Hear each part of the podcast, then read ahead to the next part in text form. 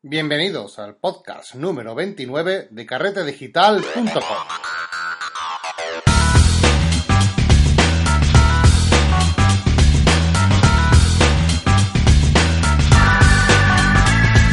Bienvenidos de nuevo una semana más a este podcast donde hablamos eh, de la fotografía y del mundo del retoque digital. Cada semana ya sabéis que tenéis las últimas noticias, novedades, curiosidades de este mundo tan maravilloso. Bienvenidos pues al podcast de carretedigital.com. Bueno, pues hoy vamos a tener un programa un poco más especial, pues vamos a, a dedicarlo a anunciar los ganadores de los concursos que teníamos activos. Ya sabéis que teníamos activo el sorteo de nuestra cámara reflex, el concurso de Telegram y también un libro eh, que nos trajo firmado eh, de la fotografía móvil para suscriptores de Carrete Digital. Bueno, pues hoy eh, vamos a hacer entrega de ambos premios y los ganadores serán anunciados al final del podcast. Pero bueno, mm, creo que merece la pena esperar un poco, puesto que voy a aprovechar que voy a grabar un podcast para, aunque no sea un podcast tan común o tan largo, voy a aprovecharlo para también enseñar algo de, fotografía o contar algo de relacionado con el mundo de la fotografía, ¿verdad? Ya que estamos grabando, vamos a repasar algunas bueno, preguntas o conceptos que me han llegado esta semana, que bueno, también tengo que decir que no sé si es casualidad o bueno, os habéis puesto de acuerdo, puesto que eh, a veces también me, suele pasar eso, ¿no? Que, me llega una pregunta repetida y bueno, hoy vamos a dedicarlo a este podcast a explicar un poco los tipos de formatos que existen a la hora de guardar, exportar una fotografía. Pero antes tengo que anunciar, como ya sabéis, que en carretedigital.com barra cursos tenéis disponible varios cursos de fotografía que tenemos abiertos. Photoshop, Lightroom, Introducción a la Fotografía y WordPress para fotógrafos. Eh, también ya sabéis que en la Internet tenéis varios, eh, varias descargas, opciones de descuento de páginas web como eh, por ejemplo SAR Digital, Profoto, descuento con Mario Rubio, el software de Genesis, valorado todo esto en más de 150 euros y que vais a poder acceder a ellos por tan solo 5 euros al mes. Por otro lado, ya sabéis, los suscriptores, que habéis visto una pestaña nueva en la intranet donde eh, os pregunto, bueno, hay una pequeña encuesta, eh, qué tipo de cursos queréis que, que, empecemos una vez que acabemos los que tenemos activos, para que seáis ustedes mismos los que vayamos o los que vayáis eligiendo los cursos que se van a ir realizando.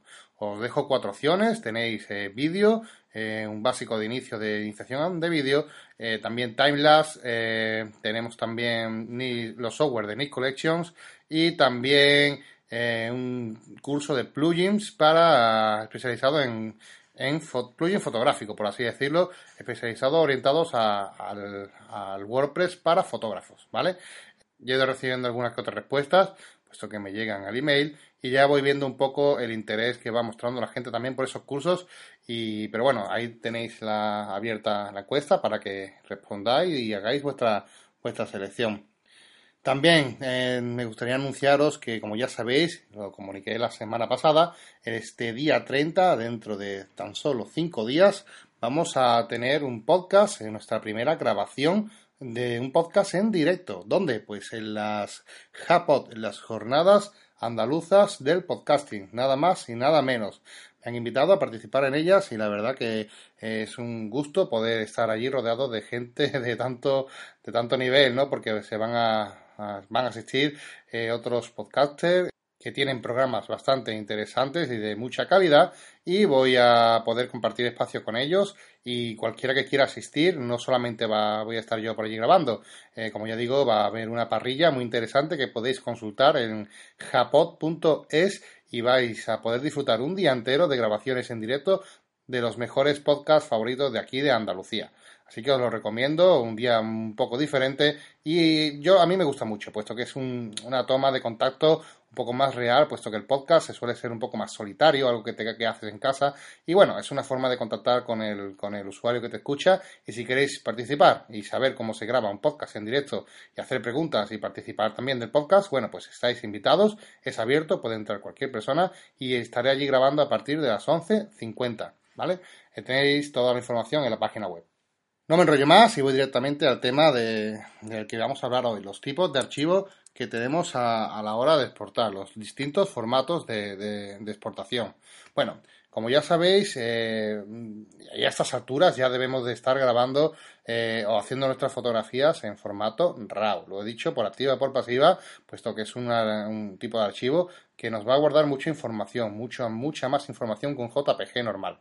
Bueno, pues eh, ¿Por qué digo esto? Porque, bueno, el formato RAW es un tipo de formato también que vamos a verlo porque voy a dividir este, esta, pequeña clase, esta pequeña eh, lección del podcast en dos tipos de archivos eh, principales. Por un lado, vamos a tener los archivos contenedores y que no tienen compresión y por otro lado, otros tipos de archivos que son archivos puramente de imagen que se pueden considerar como fotografías imagen, imágenes, pero que tienen compresión, ¿vale? Eh, por ejemplo, la fotografía RAW, el archivo RAW, eh, en sí no es una fotografía. De hecho, es un archivo, un contenedor, donde guarda toda la información posible que se genera en la toma que estamos realizando. Pero en sí, ese RAW no puede ser leído como fotografía. De hecho, para poder leer ese RAW, para poder verlo, necesitas un programa especial que sepa eh, interpretar ese RAW y esas opciones que tiene ese contenedor, que sepa leer todo el contenido que tiene ese paquete. Por ejemplo, sin, sin, ir más lejos, en nuestra propia cámara, cuando realizamos una fotografía en RAW, apretamos el disparador y nos aparece esa pequeña previsualización en nuestra pantalla, no estamos viendo realmente el RAW. Lo que estamos viendo no es una previsualización del RAW, lo que estamos viendo es una pequeña imagen en JPG que el propio RAW crea de forma automática y que guarda dentro de su carpeta contenedora para que podamos ver de una forma eh, fiel eh, las opciones que hemos conseguido guardar en ese RAW. Pero en sí no estamos viendo el RAW directamente, lo que estamos viendo es, una, es un JPG que se ha creado eh, directamente y que está guardado dentro del RAW pero no estamos viendo el RAW directamente, ¿de acuerdo?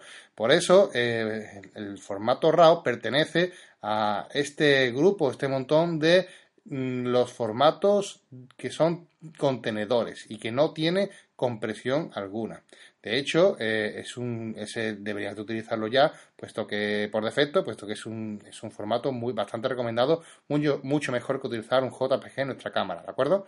Por otro lado, eh, otro tipo de archivo que tenemos a la hora de trabajar, por ejemplo, si estamos trabajando con Photoshop, tenemos el formato PSD. Creo que muchos ya lo conocéis, es el formato estándar de Photoshop. Y eh, este archivo, pues también es un archivo contenedor que se puede eh, categorizar dentro de este apartado de archivo contenedor. ¿Qué es lo que hace? Pues nada, es un archivo que, como también digo, no es un archivo de imagen en sí, no es un, no es, no es un archivo que tú puedas ver con un visualizador normal y corriente. Tienes que tener un programa que interprete este archivo para poder leerlo y ver qué es lo que tiene dentro, ¿vale? Entonces, este archivo contenedor eh, PSD, ¿qué es lo que incluye? Pues va a incluirnos nuestras fotografías y toda la configuración de retoque que hayamos hecho en el programa de edición, por ejemplo en Photoshop. ¿Vale? Con el PSD vamos a poder obtener, por ejemplo, una imagen que hayamos retocado con todas las capas, la capa de ajuste, de niveles, de, eh, bueno, de retoque, todo lo que hayamos hecho en esa imagen, eh, podemos guardarla, eh, toda la información en un archivo contenedor PSD, pero no es un archivo de imagen en sí, ¿vale? De hecho, cuando grabamos o vamos a guardar, exportar en, en archivo PSD, es importante marcar la casilla capas dentro de las opciones que nos deja Photoshop para incluir también que se guarde todas las capas que hemos creado en este retoque si, lo, si lo, tuviésemos, ¿de acuerdo? Así que es importante también tenerlo en, en cuenta. Ahora vamos a ver otro de los eh, más usados, que por ejemplo es el, archivo, eh, es el conocido archivo TIFF, T-I-F-F. Este eh, este formato es muy interesante, puesto que se encuentra a caballo entre los archivos contenedores y eh, los no contenedores, los formatos de imagen. Podríamos considerar TIFF como el punto medio o el lazo de unión entre los dos eh, tipos de archivos. Por un lado, hemos dicho que tenemos el formato RAW, un formato contenedor puro, formato PSD, otro eh, formato contenedor puro, y ahora estamos viendo el TIFF, que es un, un caballo de Troya, por así decirlo, que se va a mezclar entre ambos mundos. Es el término medio, porque es un archivo contenedor, ¿vale? Pero también está considerado como un archivo de imagen que se puede previsualizar sin problema. Eh, ¿Qué es lo bueno del TIFF? Eh, muchas imprentas trabajan con imagen TIFF eh, y evidentemente pues también vamos a poder guardar las capas y la configuración de ajustes de nuestra fotografía. Así que por así decirlo es el paso intermedio, el, eslabón que une la cadena. Es un archivo muy utilizado, como ya digo, en las imprentas, pero eh, como ya podréis imaginar, tanto los archivos RAW como el PSD o el TIFF eh, estos tres formatos son también los que más tamaño ocupan, los que más pesan. Por otro lado, vamos a pasar ya directamente a los archivos de imagen puro. Es una imagen normal y corriente y que, por tanto, tienen compresión y va a afectar a la calidad de nuestra imagen. Estamos hablando del famoso formato JPG. Bueno, este formato es, un estándar de Internet, es bastante conocido y funciona bastante bien y es bastante estándar. También se utiliza mucho por las imprentas. Eh, soporta hasta 8 bits y este formato eh, no es un formato contenedor, con lo cual cada vez que vayamos a abrir la imagen con, eh, con, algún programa no vamos a poder recuperar, ver o modificar los retoques que hayamos hecho anteriormente. Este formato también hay que tener en cuenta que cada vez que hagamos modificaciones en él y lo volvamos a, guardar, vamos a ir perdiendo calidad, puesto que tiene compresión. Como digo, es un archivo de imagen con compresión que vamos a ir perdiendo calidad a la vez que vamos modificándolo. Es un archivo estándar y eh, tenemos dos formas de trabajar con él en Photoshop. Por un lado podemos eh, guardarlo, exportarlo en JPG con bastante calidad y también otra opción que tenemos es eh, exportarlo para web que nos va a reducir la cantidad de píxeles por pulgadas a la hora de poder trabajar. Que, eh, esto, por ejemplo, es ideal para trabajar en páginas web, para que no nos copien las imágenes y que tengamos una imagen con gran cantidad de píxeles por pulgada que nos puedan robar e imprimir. Así que Photoshop, como ya sabéis, eh, os va a dejar trabajar en JPG de dos formas diferentes, guardando un JPG de alta calidad o un JPG en formato web. Y por último, que también lo creo que es importante y sería, eh, aunque no suele ser lo más común, pero sí que eh, nos lo podemos encontrar bastante, es el formato PNG.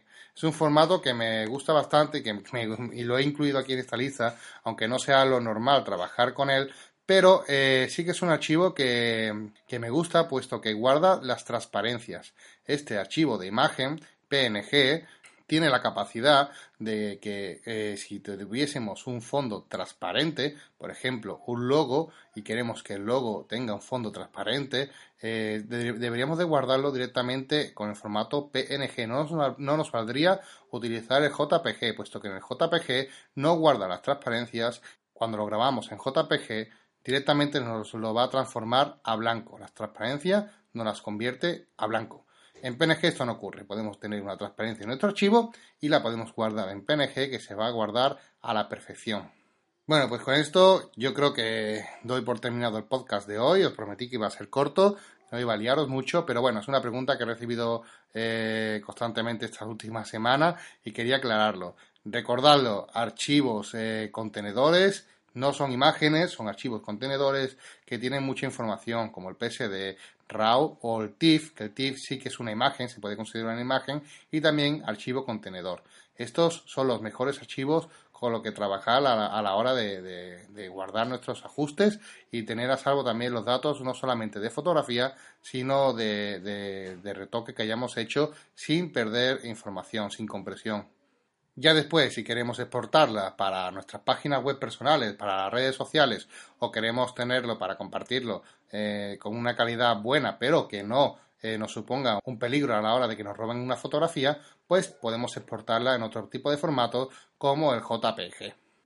Y con esto damos por terminado este tema de los eh, distintos formatos que tenemos a la hora de guardar o exportar una fotografía en Photoshop.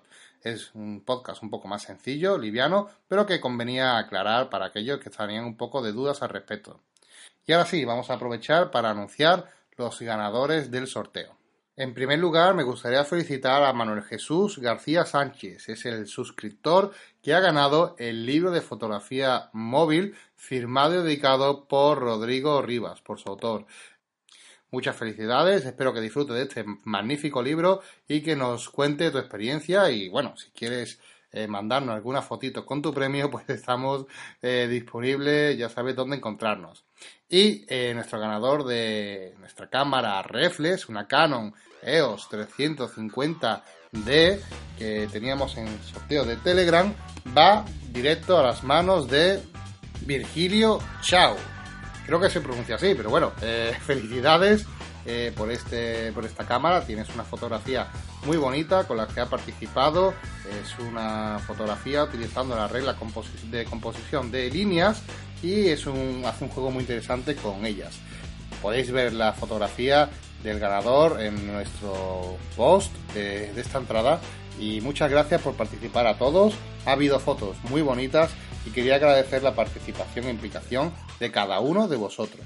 Muchas gracias al ganador, me pondré en contacto con ambos por, correo y en privado y espero que disfrutéis de vuestros eh, regalos, de este sorteo, de estos sorteos que hemos tenido desde Carrete Digital. Nos vemos la semana que viene, os recuerdo el día 30 en el podcast que grabaremos en directo en Japón. Muchas gracias y nos vemos la semana que viene.